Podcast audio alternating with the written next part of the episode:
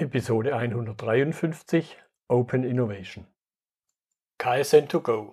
Herzlich willkommen zu dem Podcast für Lean-Interessierte, die in ihren Organisationen die kontinuierliche Verbesserung der Geschäftsprozesse und Abläufe anstreben, um Nutzen zu steigern, Ressourcenverbrauch zu reduzieren und damit Freiräume für echte Wertschöpfung zu schaffen, für mehr Erfolg durch Kunden- und Mitarbeiterzufriedenheit, höhere Produktivität durch mehr Effektivität und Effizienz an den Maschinen, im Außendienst, in den Büros bis zur Chefetage.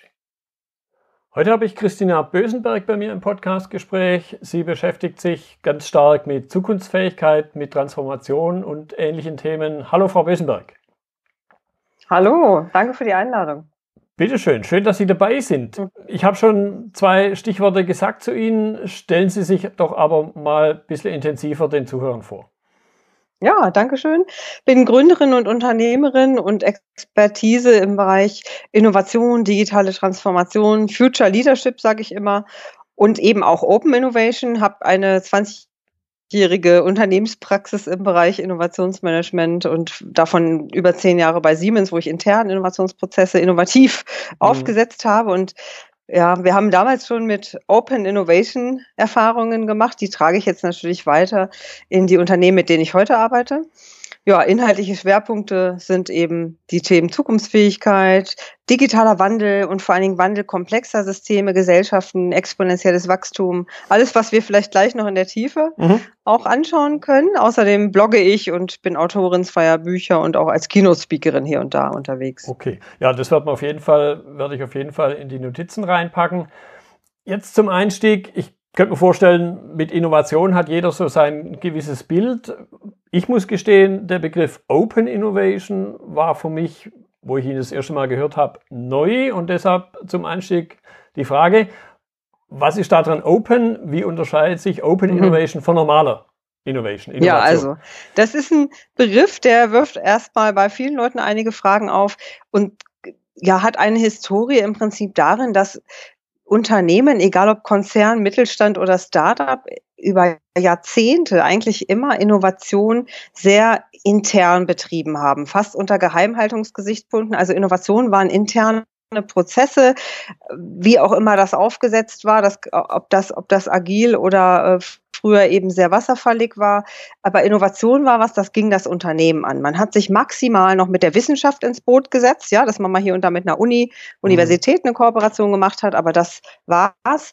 War, mehr ging über den Tellerrand oder über die Unternehmensgrenze, über das innere Ökosystem nicht hinaus. Mhm. Und Open Innovation ist im Prinzip eine eine Bewegung, die sich jetzt in den letzten, ja, ich sag mal, Jahrzehnt, 15, maximal 20 Jahren ähm, aus der Erkenntnis gebildet hat, dass so Innovation im Prinzip immer limitiert ist mhm. und dass äh, wir in der heutigen Zeit, ich sage mal Stichworte exponentielles Wachstum, künstliche Intelligenz, digitaler Wandel, sehr viele Einflussfaktoren, die das, die das nicht mehr zulassen. Denn die Unternehmensgrenzen sind einfach zu klein, also der Space drin ist zu klein und äh, man rührt eben immer im eigenen Saft. Das mhm. war so ein bisschen die Problemstellung, die Complication und da, da ist man dann relativ schnell auf den Trichter gekommen, Mensch, wir müssen uns noch deutlich über die Unternehmensgrenzen hinaus vernetzen. Da gibt's sehr viele Ansätze, aber das bündelt sich alles unter diesem Begriff Open Innovation. Mhm. Mhm. Jetzt haben Sie es schon angedeutet, Stichwort verschiedene Unternehmensgrößen. Was gibt es Ihrer Ansicht nach allgemein für Formen von ich nenne es jetzt mal Open Innovation Zusammenschlüssen, wo also mehrere Unternehmen zusammenarbeiten. Ja, also es gibt da im Prinzip jede Form, die Sinn macht, aber es gibt, ähm, ja, wenn man aus dem Helikopterblick runterschaut, gibt es natürlich die alten Tradierten, die es schon immer gab, also Unternehmen mit Wissenschaft, mit der örtlichen Universität oder mit hier und da mal einem Forschungsinstitut. Also das ist natürlich eine Form von Zusammenschluss. Ähm, was in den letzten Jahren verstärkt dazu kam, war, dass Unternehmen sich unter, mit Wissenschaft und Zulieferern, Businesspartnern, Geschäftspartnern zusammengetan haben, um an Innovationen zu arbeiten noch gar nicht so alt ist der Zusammenschluss mit Kunden, also auch Kunden dazu zu nehmen, in mannigfaltiger Ausgestaltung, also mit Wissenschaft und Kunde, mit Zulieferer und Kunde oder eben nur mit Kunde. Mhm. Das kennen wir aus dem agilen Arbeiten, Design Thinking Stichwort, ne, wo ganz stark von Kunden und am besten mit Kunden gedacht wird. Ja. Ja, und ähm, eine Form, die ich auch immer wieder präferiere und auch reinbringe, das ist das ganze Thema Wettbewerb. Also da muss man schon sehr mutig sein, da können wir vielleicht nachher nochmal drüber sprechen, aber ähm, auch eine Form, die es mittlerweile hier und da gibt. Mhm. Jetzt könnte ich mir vorstellen, wenn ich so die entlang der Wertschöpfungskette schaue, also von Lieferant bis Kunde, sind es ja wahrscheinlich auch unterschiedliche Themenfelder, die dann bearbeitet werden. Ja, kann man, kann man denken. In der Regel, klar, wenn man spezifisch innovieren möchte, also eher evolutionär, dann ist das sicherlich so. Generell, wenn ich über Disruption oder neue Geschäftsmodelle oder Digitalisierung eines Geschäftsmodells nachdenke, dann ist es eigentlich nicht so. Mhm. Denn ähm, da muss ich ja in der Regel die gesamte Wertschöpfungskette anschauen. Und da macht es aus meiner Erfahrung, aber auch ähm, in dem, was sich in der Unternehmenswelt spiegelt, macht das Sinn, wenn man gleich von Anfang an alle ähm, Perspektiven mit einbezieht in die Entwicklung. Hm, hm. Okay. Ja, ich habe da jetzt, aber will ich nur nicht zu weit vertiefen, ich habe da gerade schon einen Einsatzfall vor meinem geistigen Auge, aber vielleicht nochmal erst noch, noch einen Schritt zurück. Wenn da mehrere Unternehmen zusammenkommen, muss es ja irgendeine Art von Anstoß geben. Irgendjemand, der die vielleicht Initiative ergreift was sind so in Ihrer Erfahrung, wer sind die typischen Initiatoren? Da gibt es da gibt's in der Regel zwei. Also einmal die Unternehmen selber, das geht oft natürlich von größerem Mittelstand oder großen oder Großkonzernen aus ne, oder AGs aus. Jetzt ähm, und der zweite, der zweite Anstoßer sind häufig mal hier und da auch Berater, Beratungen einfach, ne, die ähm, etabliert mit Unternehmen arbeiten und ähm, solche Konzepte auch mitbringen. Das sind die beiden, die ich kenne. Mhm. Das, das heißt ins, ins, Unternehmen rein, wo sie vielleicht schon tätig sind und dann sagen, so nach dem Motto, habt ihr schon mal über das und das nachgedacht? Ja, Exakt. Die, okay. Gerade weil okay. sie ja die Perspektive in aller Regel von verschiedenen Unternehmen, Branchen, und auch Stakeholdern mit reinbringen. Mhm. Also eine gute Beratung, gute Berater im Bereich äh, Transformation, Business Innovation, Digitalisierung sind ja nicht nur in einem Unternehmen, sondern mhm. in eben sehr vielen tätig und sehen einfach noch besser als aus der internen Brille die Möglichkeiten, Opportunitäten und Schnittstellen, die es da geben kann. Mhm. Wenn wir uns jetzt mal einen ich glaube, man kann schon von Prozess sprechen, von einem Open Innovation Prozess uns mal anschauen. Wer ist denn da tätig? Wer nimmt denn daran so typischerweise teil? Ja. Ja, das ist immer das typischerweise, ja, das ist äh, interessant. Äh, das ist natürlich so mannigfaltig, wie die Zusammensetzung und die Zusammenschlüsse sind. Aber natürlich typischerweise, Sie meinen jetzt auch an Funktionen ne? oder an Menschen, genau. Stakeholdern aus dem, ja, genau. Also in aller Regel, das kommt darauf an, worauf man sich fokussiert, aber sehr häufig geht es ja um Software oder auch um Hardware-Innovationen. Und da sind dann natürlich immer die Entwickler und Produktmanager im Boot, die Verantwortlichen, ich persönlich rate immer auch direkt, Stichwort Wertschöpfungskette, Supply Chain, ähm, teilweise Legal, äh, Marketing mit reinzunehmen, also alle Funktionen, die irgendwie was mit der Wertschöpfungskette des Produktes zu tun haben und dann für das Thema auch wichtig sind. Natürlich wollen wir keinen Raum haben, wo dann äh, die Hälfte der Leute keine Aufgabe hat oder eigentlich nicht viel beitragen kann. Aber erfahrungsgemäß macht es, macht es Sinn, mit einem mit einem größeren Setting zu arbeiten, weil dann auch einfach alle Entscheidungen im Raum getroffen mhm. werden können. Im Prinzip lehnt sich das dann an, auf Ihre Frage bezogen, an das agile Arbeiten. Da bemüht man sich ja auch in einem ähm, agilen Team, Squad oder wie man auch immer das nennt, Schwarm, die Funktionen drin zu haben, die zu jeder Entscheidungsfindung und Fällung auch von Entscheidungen notwendig sind. Mhm. Und so arbeiten wir auch mit Open Innovation zu, Teilnehmer sind dann natürlich immer aus den gegebenen Unternehmen die Entscheidungsträger, gerne aber auch nicht an der Hierarchie orientiert. Also gerne schon auch die Menschen, die ähm, als Experten, als Inputgeber für eine Entscheidung notwendig sind. Mhm. Das bezieht sich auf die Stakeholder des Kunden, mit dem man arbeitet, aber auch natürlich aus dem internen Unternehmen, aus der Wissenschaft. Äh, ich, ich ähm, plädiere immer sehr dafür, Studenten mit reinzunehmen, mhm. Startups mhm. aus der Branche, Startups, befreundete Startups mit reinzunehmen, einfach um einen anderen Esprit reinzubringen, andere Blickwinkel, Perspektiven. Man muss sich ja auch bei so einem ähm, Kickoff, äh, wenn man, wenn man anfängt, mit so OI-Zirkeln zu arbeiten oder mit einem Anliegen, das man überhaupt hat, das aufzusetzen, muss man sich ja auch überlegen, nach welcher Methodik will man arbeiten. Ich glaube, da kommen wir wahrscheinlich später nochmal drauf, aber äh, wie, wie man auch mit Design Thinking, Scrum oder allen anderen agilen Methoden, Techniken arbeitet, ähm, ist, es, äh, ist es auch da, möglichst viele Perspektiven auf eine Sache zu haben. Mhm. Es, es ist der Scope. Ja. Jetzt wenn man über Open Innovation nachdenkt, glaube ich, kommt man ziemlich schnell drauf, dass es ja um eine gewisse Form, Sie haben gerade auch schon ein paar Stichworte genannt, es geht ja im Grunde um eine Zusammenarbeit. So, und jetzt wissen wir, glaube ich, alle, schon innerhalb von Unternehmen kann es manchmal eine Herausforderung sein, dass Zusammenarbeit hm. funktioniert. Ich bin jetzt auch etwas im Handwerk unterwegs, im, im Baugewerbe. Und da haben wir natürlich auch eine große, einerseits Zusammenarbeit, nämlich um halt ein Haus zu bauen oder ein hm. großes Bauvorhaben, aber im Grunde herrscht dort Krieg.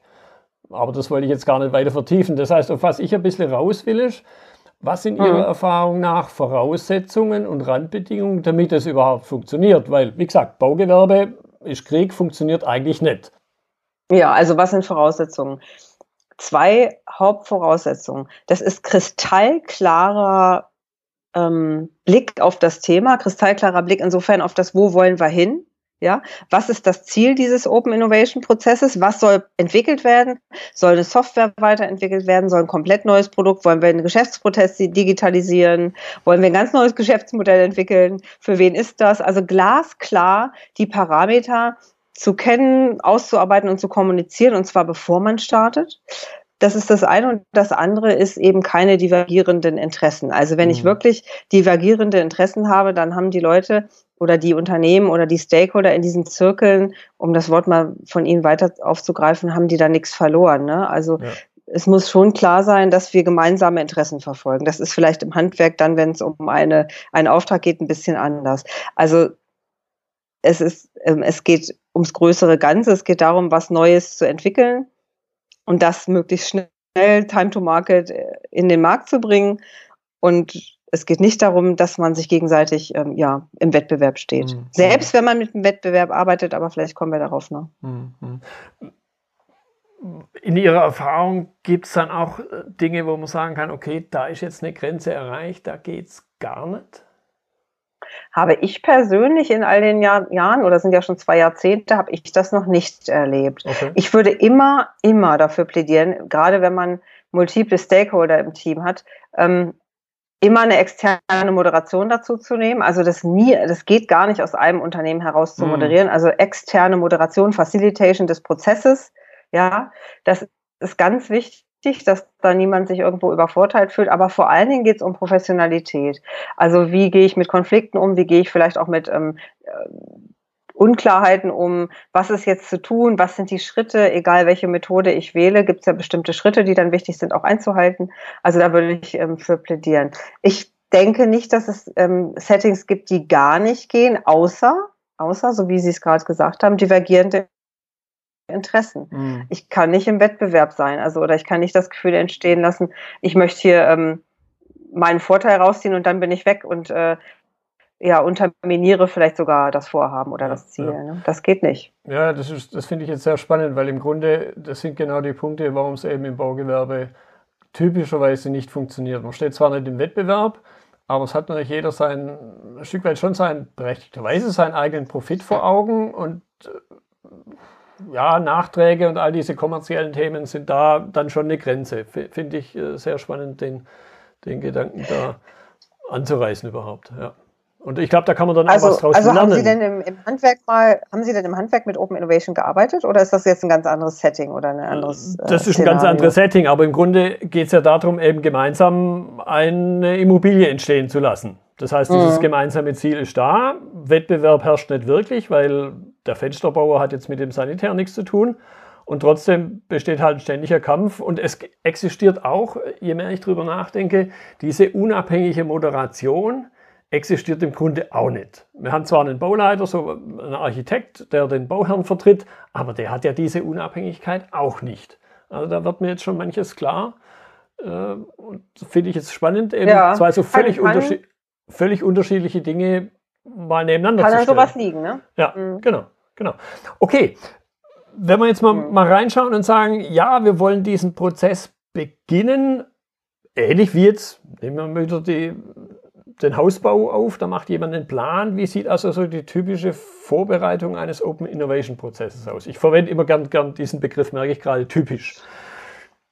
Ja, das, ähm, wie sieht das aus? Das, sieht, das hängt natürlich ganz davon ab, ob ich äh, auf Konzernebene eine, eine, eine Digitalisierung einer Supply Chain, also ein Riesenprojekt mache machen will, was auch geht, oder ob ich jetzt als äh, Mittelständler mal sage, Mensch, ich traue mich da mal ran und ich überlege mal, ob ich ein Produkt weiterentwickle. Also das ist, ist natürlich sehr abhängig, aber in der Regel würde ich immer dazu raten, sich mal mindestens ein Dreivierteljahr Vorlauf zu nehmen, sich mindestens mal ein Dreivierteljahr mit glasklar mit den Zielen und dem Setting zu befassen, sich einen guten externen Facilitator zu suchen, sich äh, auch die Menschen, mit denen man arbeiten will, nicht nur zu suchen, die müssen ja auch alles, alle äh, die Kommunikationsmedien in die Hand kriegen, also die müssen auch wissen, worauf sie sich einlassen. Oft sind natürlich auch noch Verträge zu unterschreiben, NDAs, irgendwelche mhm. Legal-Geschichten. Ne? Das kommt natürlich schon auch dazu, wenn ich über Unternehmen spreche.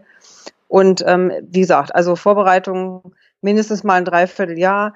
Das ist auch alles, ja, das kostet auch, ne? Das kostet auch Geld hier und da, muss man schon auch Geld in die Hand nehmen. Und ähm, das und dann ist der ist eigentlich der Startpunkt der gemeinsame Kickoff. Aber wie gesagt, also Vorbereitungszeit und mhm. ähm, auch, auch Budget muss man einplanen. Und ähm, wichtig, wichtig ja. zu, zu bedenken. Ja, okay. Jetzt die nächste typische, typische Frage. Wenn ich dann also gesagt habe, ja, Kickoff, jetzt geht's los, kann man dann in irgendeiner Form sagen, Prozesscharakter, Prozessbegriff sagt ja immer, es ist irgendwas, was immer wieder ähnlich abläuft. Kann man von sowas ja. sprechen oder ist jedes Mal dann doch wieder eher, eher Projektcharakter? Nein, also das, da würde ich, da würde ich fast, fast Nein zu sagen, obwohl natürlich auf der Metaebene, äh, wenn Sie jetzt sich den Design Thinking Prozess angucken und diese in, intrinsisches Test, Test Measure Learn Haltung, natürlich, die, die kommt immer vor. Mhm. Ähm, man, man kommt zusammen, man bespricht nochmal das Thema, man einigt sich auf Fokuspunkte, man geht, man arbeitet in der Regel mal zwei, drei Tage gemeinsam, dann geht man auseinander, arbeitet getrennt, kommt wieder zusammen, hat zwischendurch in aller Regel facilitierte, manchmal auch nicht facilitierte Arbeitstreffen ähm, und arbeitet eben an, an, ja, an, an Schwerpunkten und folgt im Prinzip oft einem Design Thinking Prozess oder auch anderen. Aber in der Regel ähm, ja, das ist die, die absolute Metaebene. Mhm. Ähm, es kommt ja dann auch wirklich darauf an, welche Arbeitspakete verteilt werden. Also wenn wir jetzt mal überlegen, wir hätten Kunden, Wissenschaft, Zulieferer und den und und ein Unternehmen im Boot, also vier Stakeholder, dann hat davon natürlich jeder eine unterschiedliche Expertise und Ausrichtung. Die Wissenschaftler werden vielleicht irgendwelche Daten analysieren oder, oder Statistiken nochmal nachziehen. Ähm, der, der, das Unternehmen arbeitet an seinen wenn wir jetzt überlegen, wir, wir entwickeln eine Software-Applikation zusätzlich, äh, würde intern seine Entwickler, seine Produktmanager, seine Marketingabteilung haben, die arbeiten an den Themen. Die Zulieferer werden ihr Wort dazu sagen, welche ähm, Aspekte für sie wichtig sind und ähm, was hatte ich noch? Die Kunden werden ähm, werden natürlich ihre, ihre Sichtweise reinbringen. Also mhm. es ist, es ist immer auch wieder Einzel, also nicht Einzelarbeit, aber Teamarbeit, ne? In der Regel hat man aber natürlich homogene Teams, äh, Quatsch, heter, sorry, äh, man hat nicht homogene, man hat heterogene Teams, in denen sich ähm, dann eben auch aus allen vier Stakeholdern Menschen finden, die an Einzelthemen arbeiten, aber oft kommt man auch wieder zusammen. Also es ist dieses Large, Großgruppe, Kleingruppe, Großgruppe, mhm. Kleingruppe, Großgruppe, Kleingruppe mit der inneren Haltung Test, Measure, Learn und entlang des Design Thinking Prozesses. So würde ich das mal beschreiben. Mhm. Mir geht jetzt da gerade noch ein, eine Sache durch den Kopf. Ich weiß nicht, ob Ihnen der Begriff Cluster was sagt. Der ist mir auch vor einigen mhm. Jahren begegnet, auch im Sinne von Zusammenschlüsse von Unternehmen. Zum Beispiel hier ganz in der Nähe bei mir im, im Stuttgarter Raum gibt es ein, ein Cluster Verpackungstechnik wo sich also durchaus eben auch konkurrierende Unternehmen zusammenschließen, um bestimmte Dinge gemeinsam, ich sag's mal abstrakt, neutral zu diskutieren. Sind das mhm. ähnliche Ansätze? Naja, also insofern nicht, als dass man nicht diskutiert, sondern man setzt ganz konkret was um. Es geht nicht darum, was zu diskutieren. Mhm. Es geht natürlich hier und da um Auseinandersetzungen und um, den besten Weg zu finden. Da diskutiert man auch mal. Aber es geht nicht um hm, eine intellektuelle oder auch eine äh, fachspezifische Auseinandersetzung und Weiterentwicklung von Themen auf der, auf der intellektuellen oder theoretischen Ebene, sondern es geht ganz klar darum, hinterher mit einem Produkt mhm. rauszukommen. Okay. Was das Produkt ist, ob das ein Service, eine Dienstleistung, eine Software, eine Hardware ist, das ist, das ist wurscht. Aber ähm, es geht äh, weniger ums Diskutieren als mehr ums Machen. Hm, hm, okay. Und, und das Zweite, was mir durch den Kopf schoss, da hatten wir ja bei, bei Ihrer, bei der Teilnahme, wo, wo Sie in der Podiumsdiskussion dabei waren, da hatten wir ja kurz drüber, glaube ich, zumindest kurz gesprochen. Da ich jetzt selber einen Hintergrund in der Telekommunikationstechnik äh, habe, äh, ging mir da der Gedanke durch den Kopf, Ah, im Grunde ja gar nicht alles neu, denn das machen wir schon seit vielen Jahrzehnten, mhm. weil wir sonst ja länderübergreifend und endgeräteübergreifend mit all dem, was dazwischen steckt, ja gar nicht miteinander telefonieren könnten, um mal so eine einfache ja. Applikation einzusetzen. Richtig. Und, und das fand ich dann gerade so in den letzten Wochen und Monaten so spannend, wo plötzlich äh, BMW und ein Daimler sich zusammenschließt und von meinem ja. Eindruck so das als die wunderbarste Innovation auf einer Meta-Ebene an sich verkauft was wir jetzt in der Telekom-Industrie schon seit Jahrzehnten so machen.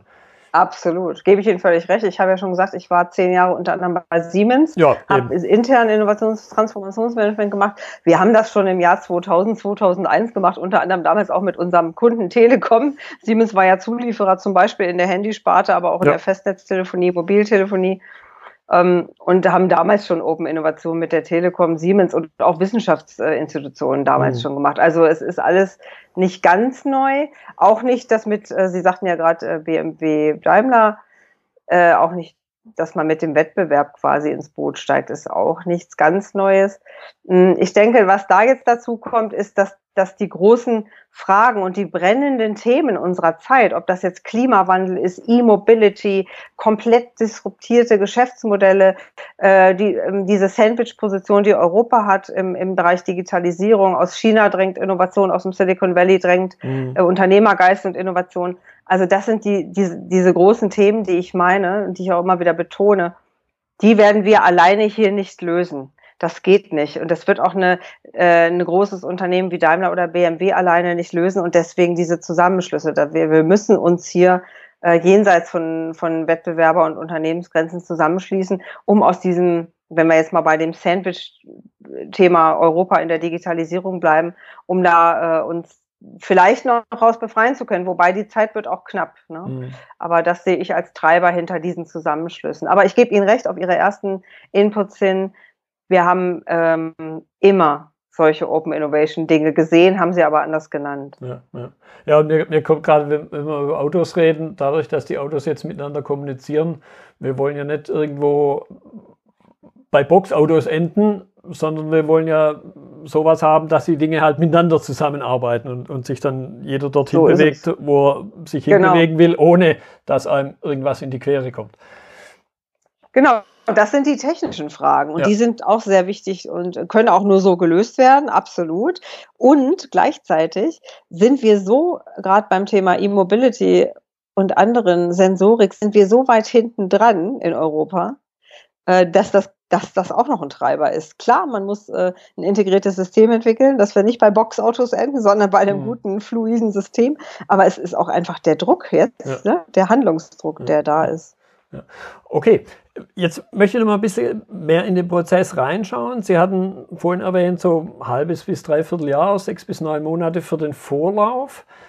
Kann man jetzt sagen, dass es, ja, ich komme da wieder drauf, eine typische Dauer gibt oder hängt es stark doch eher vom Thema ab? Wo ich mich also, also in wir einem... Kennen ja, wir, mit, ja. wie, naja, nee, wir kennen es ja aus dem agilen Arbeiten und aus einem, auch aus dem ursprünglichen Projektmanagement. Man setzt sich immer eine Timebox. Sie setzen sich einfach ein Zeitlimit, sonst wird eben irgendwann Diskussionszirkel draus. Nein, mhm. also ich würde immer empfehlen, einen Zeitrahmen zu setzen. Und natürlich ist der anders bei einem Konzern Universität, Wettbewerber, äh, Kundenzusammenschluss, äh, wenn es wirklich darum geht, um bei meinem Beispiel vielleicht zu bleiben, eine, eine Supply Chain zu digitalisieren oder keine Ahnung, also Großprojekte anzugehen, das ist natürlich ein anderer Zeitrahmen, als wenn ich sage, ich möchte aus einer bestehenden Software noch eine App entwickeln oder mhm. so. Aber ähm, Zeitrahmen setzen ist ganz wichtig. Mhm. Ich empfehle immer, dass man mal mit einem Dreivierteljahr, Jahr anfängt. Mhm. mhm. Okay. Ja, das macht ja durchaus Sinn, wenn man eben an der Stelle akzeptiert, dass man nicht notwendigerweise ganz am Anfang schon weiß, was rauskommen soll, weil sonst wäre es ja im Grunde auch keine Innovation mehr. Zumindest nicht, ja. nicht in meinem Verständnis. Wenn ich am Anfang weiß, was ich machen will, ganz genau, dann mache ich es halt. Aber dann muss ich das nicht Innovation nennen. Innovation hat. Das ist der Punkt, ne? Dann, ja. dann kann ich auch ein Projekt aufsetzen intern genau. und das einfach durchziehen. Ja, ja. Genau. genau. Okay, und äh, dann haben wir also irgendwann den Punkt erreicht, wo es endet. Und ich gucke dann auch mal ein bisschen in Richtung unsere Uhr. Das heißt, was mich jetzt noch interessieren würde, was passiert also nach dem Innovationsprozess? Typischerweise oder vielleicht auch untypischerweise? Ja, also typischerweise hat man ja für alle Stakeholder eine maximal zufriedenstellende Lösung entwickelt, ne? egal was die Lösung ist, ob das eine Dienstleistung, Software oder Hardware, was ein Produkt ist, weil welche Art Produkt es ist, und bringt die dann gemeinsam in den Markt. Mhm. Viele Open Innovation Prozesse sind aber auch ähm, in der ersten, also in der ersten Rotation quasi sehr stark auf einen Kundenwunsch ausgerichtet. Also oft ist ja auch ein Kundenwunsch oder eine Kundenunzufriedenheit ähm, Initialzündung für einen Open Innovation Prozess, dass einfach klar ist, äh, Kunde ist unzufrieden, braucht was ganz anderes, Unternehmen kriegt es nicht so richtig hin, äh, aus äh, vielen, vielen Gründen. Und äh, dann, dann gibt es ja diese Wechselwirkung. Also man bringt dann die Sache natürlich schon schnell in den Markt. Der Markt kann erstmal auch ein Testen mit einem Kunden sein, der Markt kann aber natürlich auch der freie Markt sein, wo man dann mit mhm. Marketing und Pipapo zu Wege geht. Und natürlich ist wichtig, hinterher auch drauf zu schauen, kommt jeder der Beteiligten, der Beiträge geleistet hat, auch auf seine Kosten. Die Kosten müssen nicht monetär sein, aber wenn ich jetzt einen Wissenschaftspartner mal nehmen würde, dann freuen die sich natürlich auch, wenn sie, lobend, wenn sie lobend erwähnt werden oder wenn sie einen Benefit haben oder für ihre Forschung weiterkommen. Also mhm. was dann wichtig ist, ist wirklich zu gucken, wer hat Beiträge geleistet und sind wir da gut, ähm, kommen da alle auf ihre Kosten bezüglich des Beitrags oder ist es äh, vor allen Dingen einer, der im Rampenlicht steht? Solche Sachen sind wichtig, vor allen Dingen, wenn es dann weitergeht, ja? wenn man also den Prozess weiter treiben will, mhm. aufsetzen will oder wenn es nicht bei einmal bleiben soll.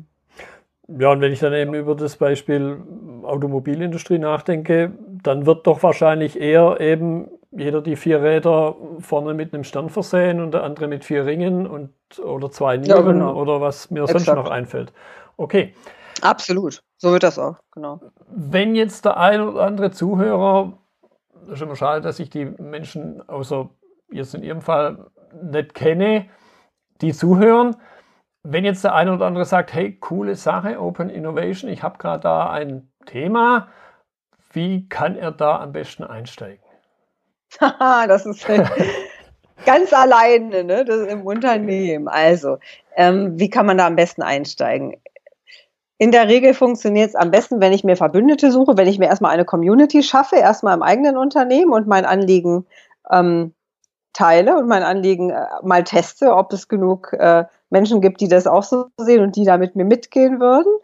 Dann würde ich mal anfangen mit sowas wie einem sehr heterogenen Team, das ich langsam aufbaue. Man kann das auch Cluster oder äh, Zirkel nennen, ne? dass man einfach erstmal in seinem eigenen Umfeld dieses Cluster oder dieses Team zusammen hat, mit dem man sagt, okay, wir würden losgehen, das macht Sinn, das sind unsere Ziele und dann relativ zeitnah oder zügig eben auf die Stakeholder zugeht, die man dabei haben möchte. Ne? Und würde immer empfehlen, aber schon relativ klar zu sein. Also natürlich nicht auf den Output, dann wäre es keine Innovation, mhm. aber auf das, in welche Richt äh, in die Richtung, in die man gehen will und was sind die Problemlagen und wa warum machen wir das hier eigentlich? Ne? Dass man dieses Why, ich sage ja immer, das ist Warum, warum machen wir das hier, ja.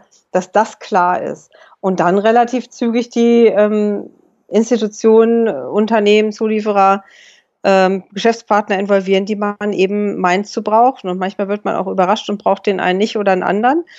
Aber ähm, eben erstmal im eigenen Umfeld Schritt eins, ne, testen, ist meine Idee überhaupt so, dass andere da einsteigen? Kann ich ein Cluster, kann ich eine Community hier intern bilden? Äh, bin ich glasklar, warum machen wir das? Wo soll es hingehen? Und äh, dritter Schritt dann die externen Stakeholder ins Boot holen. Wenn ich jetzt nicht CEO oder Geschäftsführer bin, macht es natürlich sehr Sinn, die äh, Geschäftsleitung, Entscheider, mhm. wie auch immer, ins Boot zu holen und das schon mal abzutesten, weil in der Regel braucht man sie. Mhm. mhm. Okay. Ja, fand ich jetzt eine sehr, sehr spannende Unterhaltung, weil mir da eben selber ein paar Parallelen klar geworden sind, die ich vorher überhaupt nicht auf dem Schirm hatte. Und auch wieder, das finde ich dann immer, immer wieder spannend, von den verschiedenen Dingen voneinander lernen kann. Warum funktioniert ja. da was, was auf der anderen Seite nicht funktioniert? Und wenn man dann drüber nachdenkt, mhm. okay, was ist der Unterschied? Dann fällt es einem manchmal wie äh, Schuppen aus ja. den, von den Augen.